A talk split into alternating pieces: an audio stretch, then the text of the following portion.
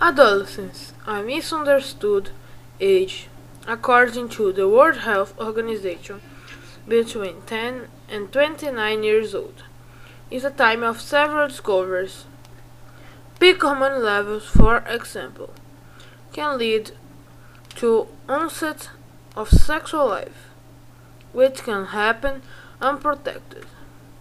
A large portion of the young population ignores the existence of contraceptives methods of simply knows them but does not adopt them.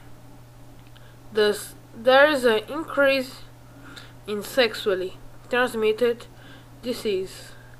Is addition to unwanted pregnancies in this age group.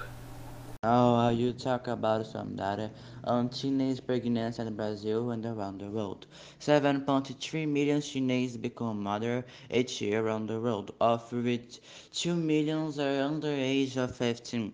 In 2010, a report released by an agency linked to the UN indicates that 12 percent of adolescents between 15 and 19 years old had at least one child.